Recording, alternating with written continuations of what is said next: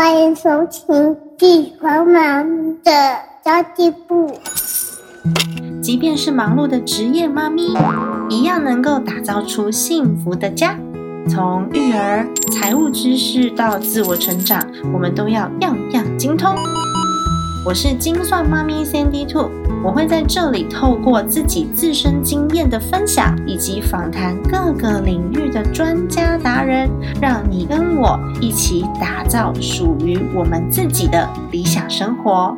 Hello，大家好，我是陪你精算生活、创造理想人生的 CND Two。这个周末有决定好要去哪里了吗？今天已经星期四了哦。我从明天，也就是周五开始呢，会到中南部去举办几场活动。如果大家刚好在这几个地区想要来跟我碰碰面的话，欢迎大家一起来玩。其实呢，会在这几个地区也是我自己的私心啦，因为我就想说，哦，我趁着这个新书上市的机会啊，我就去去几个地方玩一玩，然后跟各处提案，然后看看可不可以合办活动。那如果可以的话，我就可以从北玩到南，从西玩到东。就后来发现这个想法实在是太天真了，因为其实大部分的协办单位啊，他们都希望在周六或是周日。那如果是这样的话，我根本没有办法就安排所有的行程是刚刚好。环岛的，所以这一次呢，就安排了一次中南部，尤其是就是西部这边的讲座行程哦。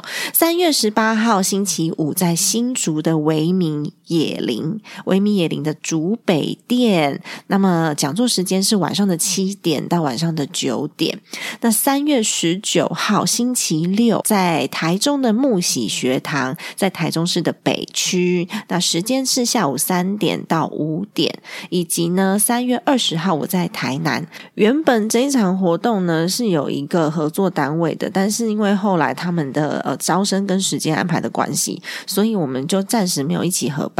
于是我就跑去租了一个小树屋来跟大家来做分享，在台南市中西区。那么最重要的这一场是三月二十六号的台北场，这场是出版社办的活动哦，非常的重要，在兆基商务中心和平馆，在中正区台北市的中。正区讲座时间是下午的两点到五点，以及四月二十三号星期六在桃园的首新亲子生活实作空间。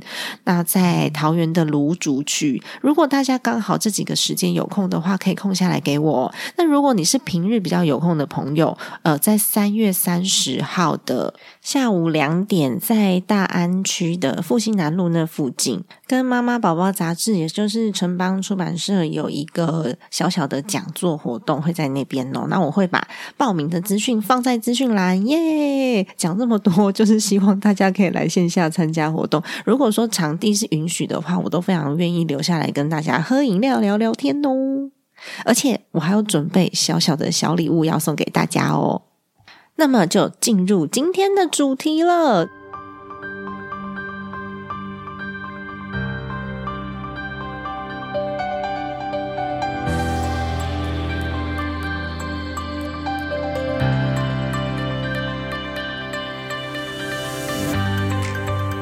很多人都觉得没什么，这个没什么，那个没什么。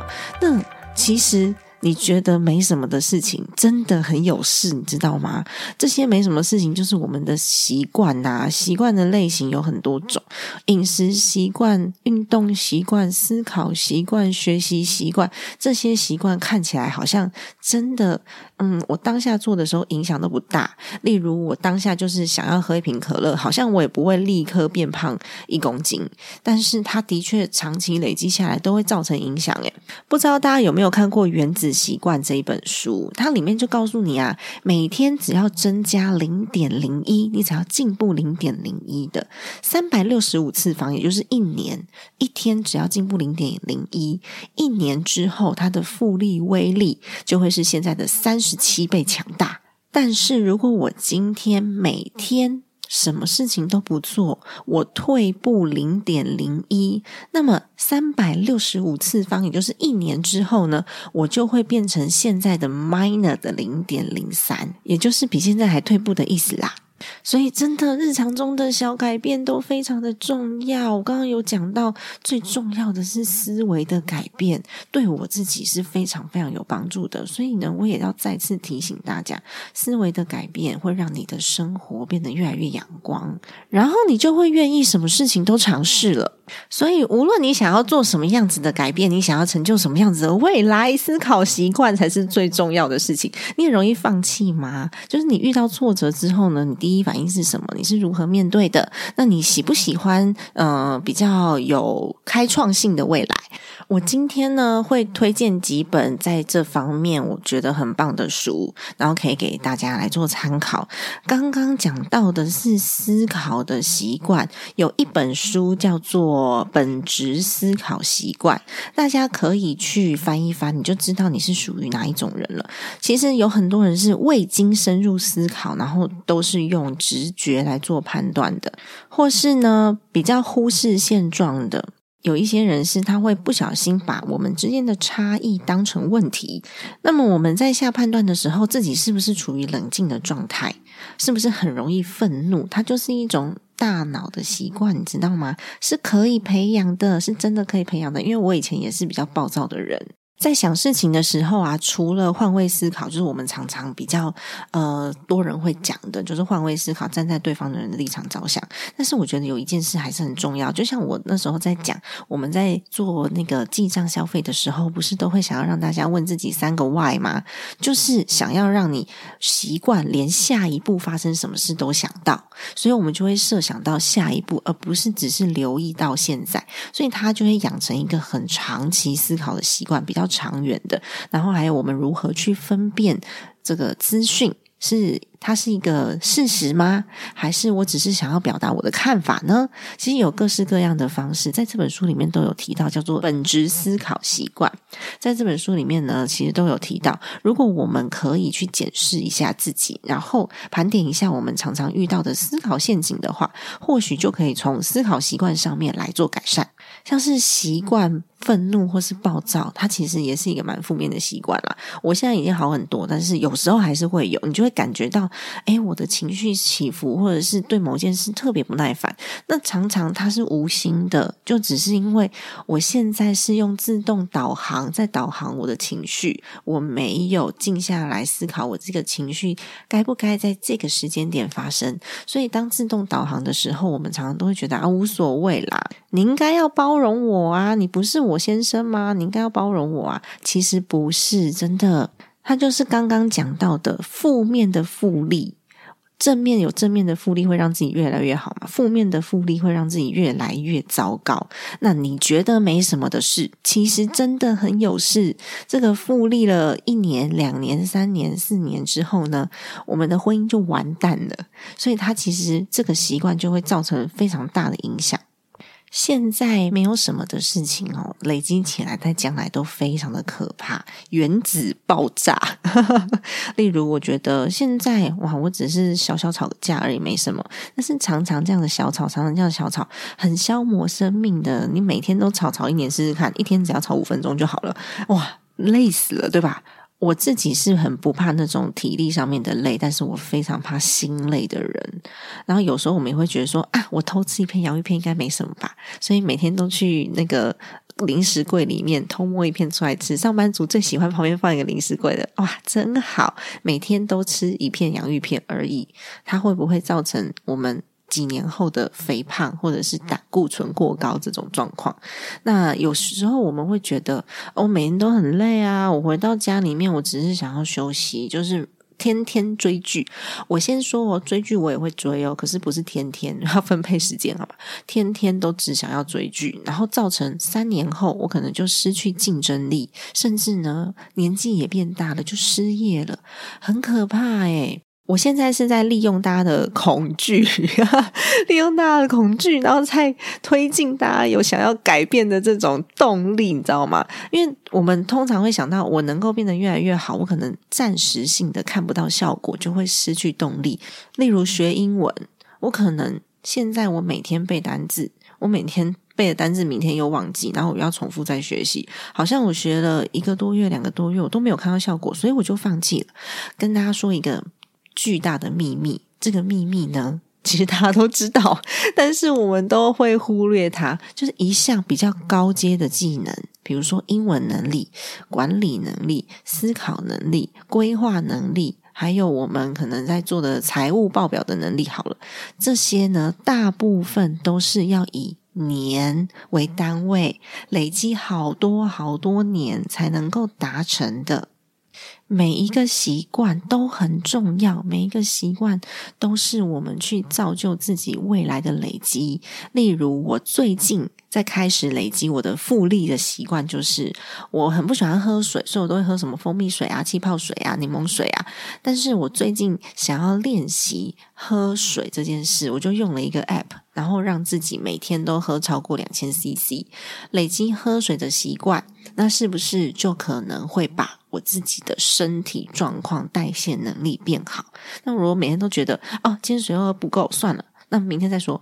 明天水又喝不够，啊，算了，后天再说。所以我就会身体长期处于缺水的状态。就这么小的习惯而已哦，何况是看书或是运动。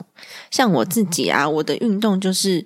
呃，我其实没有做什么就很很高激励的运动。我的运动就是我能走路就走路，我能爬楼梯就爬楼梯。所以我在捷运站基本上呢，我是不坐电扶梯的，除非是那一天身体不舒服或者是很赶时间，我就会在电扶梯上狂奔。哈哈哈 那有一些事情你重复做可能没有复利的效益，可能是立即的效益，所以你就会常常去做那些立即效益的事情。我立即看到结果，但是它并没有为你长期做累积。例如折棉被，好了，要不要折？还是要啊？因为我先生他就是每天早上起床要把棉被折成豆腐的人，就可以立刻看到棉被变成正方形，对不对？但是我每天做这样子的事情，其实棉被不会越长越大。诶，我在讲什么？面就是他对未来啦，其实不是累积性的，是立即性看到效益的。所以有些事情是复利累积效果的，它很长期需要有纪律的执行；有一些事情呢是立即效益的，它没有复利累积效果的。这些都是自己的习惯，而我们的行动。每个当下的行动都是自己决定的，甚至你决定什么事情都不做，那也是你决定的。每件小事都对人生有非常重大的影响。我们可以试着去观察自己的行为，然后再去改变这些有可能会让我们未来更美好的小事。如果你觉得啊，你做什么事情都很无力，都没有什么热情的话，有可能是你太习惯隐藏自己的情绪了，所以你都会觉得好像没有什么人了解你，然后也没有什么呃热情，每天都日复一日这样。那我觉得，如果你是这种类型的话，真的要学习如何表达自己。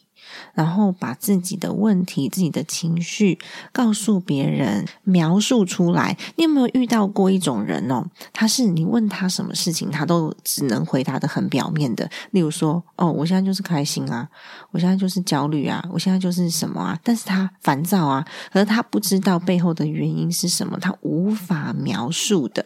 所以你就要练习去表达自己的情绪，才有可能让情绪背后的问题被疏通。我们。才可以心里很健康。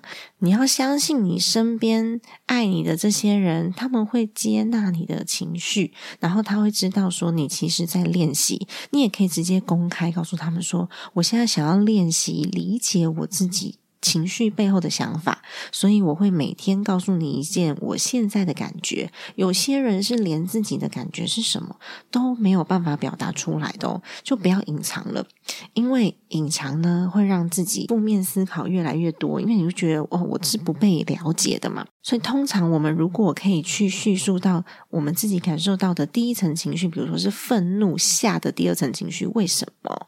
然后我们就可以掌握回自己的生活。这也是复利的一种哦。如果我们每天都可以设定这样子的一个目标，然后我自己越来越了解自己的时候，就像我刚刚一开始讲的，最重要的是思考习惯。因为只要这一点疏通了，你后面你就会觉得该运动该运动啊，该玩该玩玩啊，该做什么就做什么。因为你已经整个人生都会觉得哦，心情很开阔，什么事情都会变得非常的勇于面对，勇于尝试。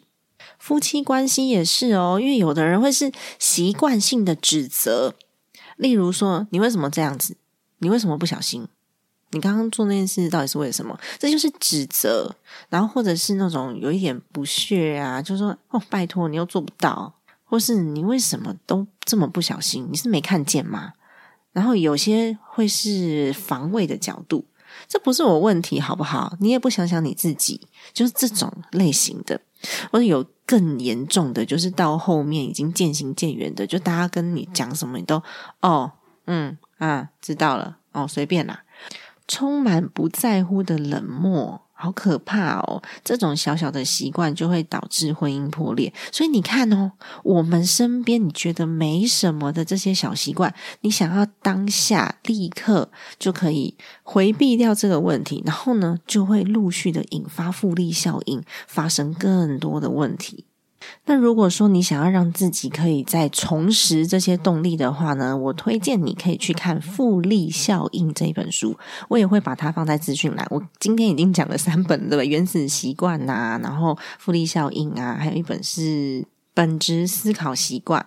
所以说，看书是不是很重要？这些都综合应用在我的生活当中，然后每次提醒我要自我检讨，因为改变习惯没那么简单，然后要常常的观察自己，然后自我检讨。看书是非常有威力的哦。如果你想要立刻有动力改变习惯的话，我推荐的书籍呢叫做《复利效应》。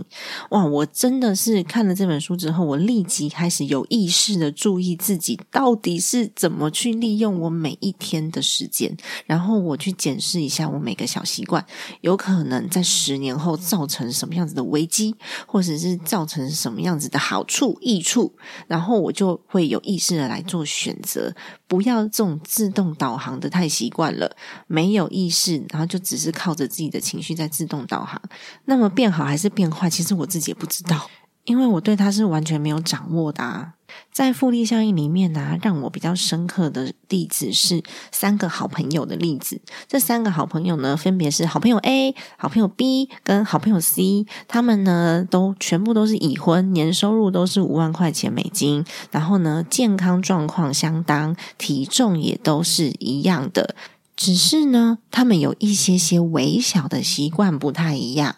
嗯，好朋友 A 呢，他就觉得我现在这样过生活也很好啊，没什么不好的，所以我就维持不变，上班下班做同样的事情，然后让我自己可以在我的能力当中负责任，这样子就好了。那好朋友 B 呢，他每天都做一些些让自己可以进步的事，例如说，他每天都看一个章节的书，然后少吃一点热量的食物，并且出去走。走一走，跑个步，可能跑个两公里、三公里都好。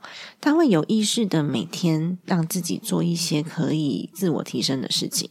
那好朋友 C 呢？他就是属于那种没有想太多，我当下做什么舒服我就去做了。所以他回到家就躺在沙发上面，然后追着他好笑的娱乐剧，然后呢拿着一包洋芋片开始吃。也不会想要多摄取多余的知识啦，因为他就觉得工作就这样啊，我上班下班也是很稳定啊，那无所谓，我就做快乐现阶段快乐的事，可以立即看到效果的事，就过个一年，可能还没有太大的变化哦。A、B、C 他们做这样的事情做一年没有太大的变化，过两年、三年，哇，变化可惊人了呢。好朋友 C 呢，他是不是一天到晚就在沙发上吃洋芋片？你觉得会发生什么事？过了三年哦。然后他都没有在进步，他可能就会变成一个大胖子，对吧？那好朋友 A，他可能跟。嗯，两三年前差不多，只是生活一成不变，他觉得有一点无聊，然后有的时候会小小的抱怨。但是好朋友 B，他在这几年之内，他投资了自己将近一千个小时阅读好书，或者是听一些成长型的 podcast，然后看一些有意义的文章的时间。那么他也在听到这个新知之后啊，他马上就落实在自己的生活当中了。就像我刚刚讲的嘛，我推荐的这三。本书为什么我觉得看书这么重要？是因为我看到一个观念，我觉得很棒，它可以应用的时候，我会有意识的把它拿到我的生活中运用，把它变成我的东西，而不是书本里的东西。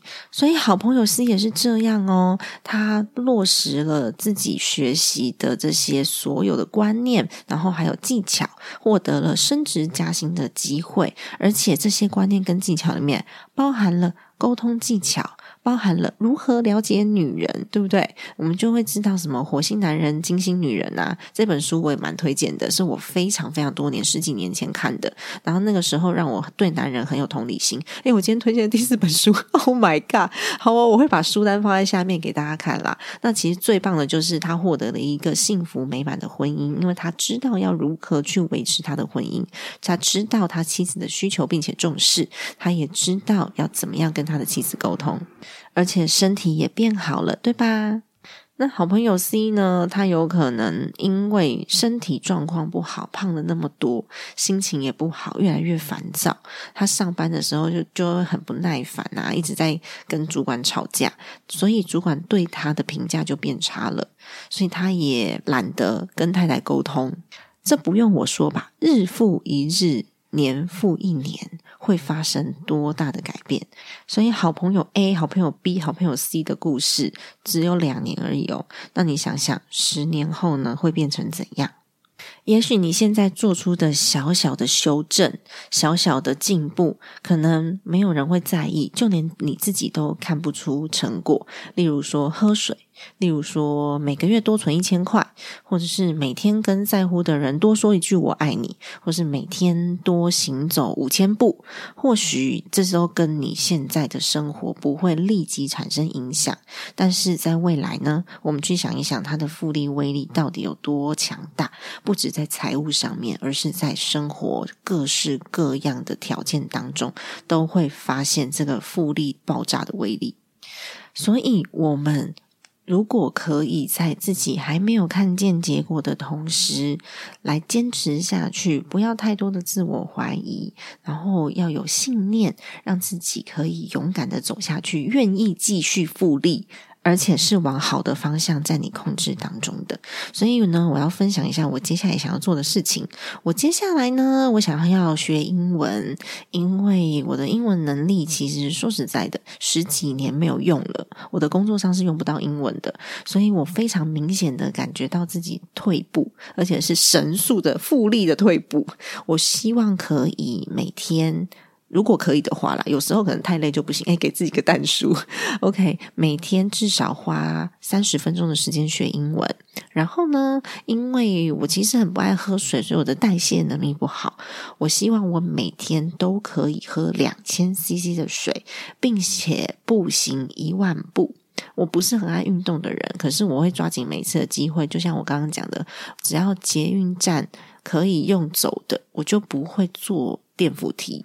每天走一万步，而且我有时候是走不到那一万步，我还会在家里面原地踏步，超好笑的。还有就是针对情绪的部分，我要再更加强对我先生的态度，因为有时候啊，我在我脑袋里面在想别的事情，他跟我讲话的时候，我就没有办法专心聆听。所以我现在要再次，我之前已经练习过了，但是好像没有很成功的培养成习惯，所以我要把它培养成习惯，就他在跟我讲话的时候，我可以专注的看着他，并且给予回应。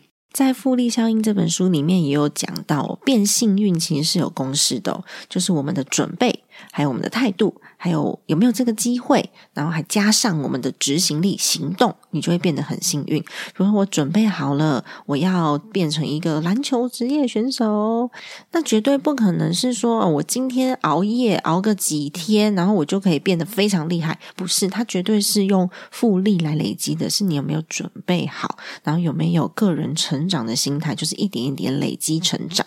然后第二点呢，是你的态度，你相不相信你会成功？你有没有？这样子的信念去追求。如果说你相信复利的效益，然后你相信你自己追求的这些微小的习惯是可以为你造成未来更大的成就的，会让你自己变得更好的，你愿意相信，你就愿意去花时间执行。那还有就是机会嘛。就像刚刚讲的这个篮球选手嘛，他就算嗯他自己的技能很好，不过呢从来没有被人家发现、没有被看见的话，有可能他的机会就不会到来。但是机会其实是可以去被我们一点一滴的累积出来的。例如，我现在很有能力，我去了一个相关的环境，然后我阅读相关的书籍，我跟相关的人士来做往来，然后我在相关的杂志上面发表专栏，这些都是我们被。看见的机会，它就会有一天自然而然的发生了。最后就是行动，行动，行动，行动，行动。我们做足了准备，阅读了这么多的书籍，然后呢，上了这么多的课，也去一些呃属于我们的。学习团体里面做学习，但是我们不执行在自己的生活里面，我就有非常多的知识在我的脑袋里。不过呢，我都坐在沙发上面去细细的品尝这些知识。你的生活还是不会改变啊，不是吗？就在那边，我知道，我知道这个，我也知道那个，我也知道，我通通都懂。然后呢，通通都不做。那其实就会变得我刚刚举例的三个好朋友里面的好朋友 A 一样，因为你会觉得读了这么多书，学习了这么多，我的生活还是没有改变，好沮丧哦，就会开始有一些些抱怨出现。那关键点是因为你没有执行，没有去做，没有行动，并不是你没有这些知识。任何事情啊，只要变成习惯了，我们就会很自然的。做起来很轻松。我最近有朋友，他就常常去跑马拉松，他就跟我分享说，一开始他其实年纪比我大，算是个中年大叔吧。他一开始练习跑步的时候，其实很累，随便跑一下就累了。那他后来呢，每天都坚持从两公里开始跑，后来跑三公里，然后跑五公里。他现在每天都可以跑十公里。他告诉我说，其实呢，超过一百公里以上的这个时速累积之后，他就觉得好像跑步变得很轻松。他也没那么喘了，我就想到我高中的时候好像也这样诶。我高中的时候呢是学校一队，那学校一队都要跑操场啊，要训练体力呀。那我们通常通常在跑的时候，跑到我那时候跑到第五圈，我好像就可以一直持续跑下去，这个身体整个就适应了，我就可以持续跑下去。可是，在五圈之前超级累，五圈之后真的就还好，就再跑五圈也没问题那种体力状态。有在跑步的人，绝对会知道我现在讲的那种感受。最近不知道大家有没有到我的 Facebook 社团“精算妈咪存钱社”里面去参加那个一百天的挑战？如果你有参加的话，因为它全部都是免费的哦，你只要进到社团里面去，然后你按照，如果你今天加入是 Day One 就 Day One，Day Two 就 Day Day Two，Day Three 就 Day Three，你会按照你自己的步骤，然后去检视。自己每天朝向梦想是不是有更进步？这样就可以了。那有一个伙伴 Amanda，她有分享说，理财是为了让生活更轻松，所以呢，她持续的记账。因为家里面住的比较偏乡的关系，所以他也去研究了一下附近的便利商店哪一间可以存钱最方便，转账又不需要手续费的，他就可以免去哦，要开车四十分钟车程到银行，因为他住的稍微比较偏乡一点嘛。因为如果是这样的话，他的时间成本不合，就偏离他的目标了。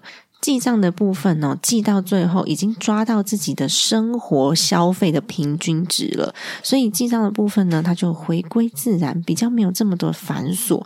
他可以抓到平均值之后，他觉得好像踏入了另外一个新境界，就跟刚刚跑步那个状况是一样的。